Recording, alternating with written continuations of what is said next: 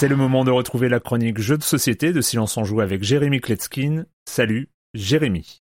Salut Erwan pour cette dernière chronique exclusive au flux de podcasts dédiés de l'été. Eh ben, il y a un jeu que j'ai cité plusieurs fois ici, que j'ai pris pour référence même, et j'ai jamais pris le temps de vous parler de lui en détail. Son nom, Trio. Alors forcément, il y en a beaucoup d'entre vous qui en ont déjà entendu parler. C'était un carton cette année. Et moi, je ne pouvais pas euh, conclure une saison 2022-2023 euh, sans parler de lui. Et puis c'est mon cadet qui me l'a offert pour mon anniversaire, donc il a une petite place particulière dans mon cœur, euh, due au contexte. En tout cas, Trio est tout à fait dans son temps, on est en plein dans ce qui se fait de plus viral, petit jeu de cartes, super réalisation, et euh, tout le monde, même les plus jeunes, sauront assimiler les règles en euh, une ou deux minutes. Dans la boîte, bah, on trouve 36 cartes numérotées de 1 à 12, trois exemplaires de chacune d'entre elles. On distribue les cartes entre tous les joueurs, on en met quelques-unes face cachée euh, sur la table, puis quand vient notre tour, on a deux actions possibles, soit retourner l'une des cartes posées sur la table, soit demander à l'un des joueurs autour de la table, ça nous inclut euh, aussi, euh, de poser une carte sur la table. Cette carte, elle est imposée par le joueur dont c'est le tour. Il pourra choisir de demander de dévoiler la carte avec la valeur la plus haute ou la carte avec la valeur la plus basse de la main du joueur auquel il demande de poser la carte. L'idée, c'est d'arriver à dévoiler les trois cartes ayant la même valeur et on va les scorer, c'est un pli. Et donc, imaginons-nous euh, faire une partie entre chroniqueurs, Julie, Marius, Patrick,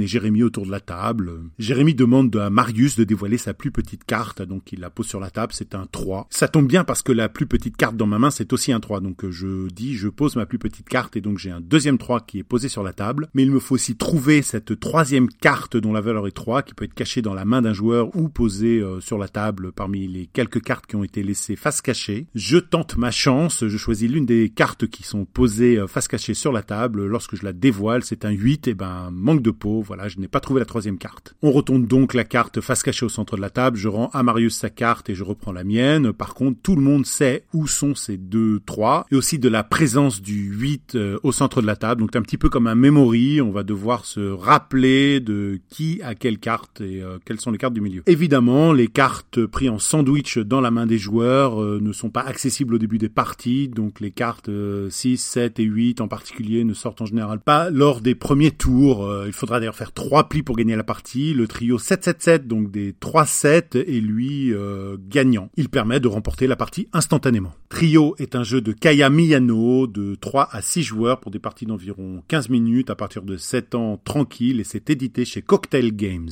Ce jeu, il va vraiment parler à tout le monde avec euh, son aspect un petit peu jeu des sept familles euh, simplifié et puis cette partie mémoire que tout le monde connaît déjà. Donc oui, Trio a tout à fait mérité son succès, mais moi je le mettrais pas dans le top de l'année. Je trouve qu'il y a d'autres jeux qui ont beaucoup plus de panache. Comme par exemple le jeu dont je vais vous parler dans la première émission de Silence on joue de cette nouvelle saison. Et j'en profite pour vous remercier à nouveau de vous être abonné à ce flux dédié de la chronique jeux de société de Silence on joue qui continuera régulièrement à offrir des contenus exclusifs. Bonne saison à tous. Bye bye.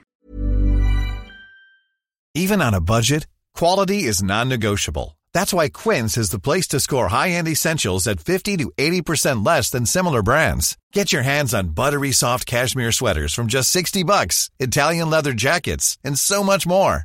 And the best part about Quince, they exclusively partner with factories committed to safe, ethical, and responsible manufacturing. Elevate your style without the elevated price tag with Quince. Go to quince.com slash upgrade for free shipping and 365-day returns.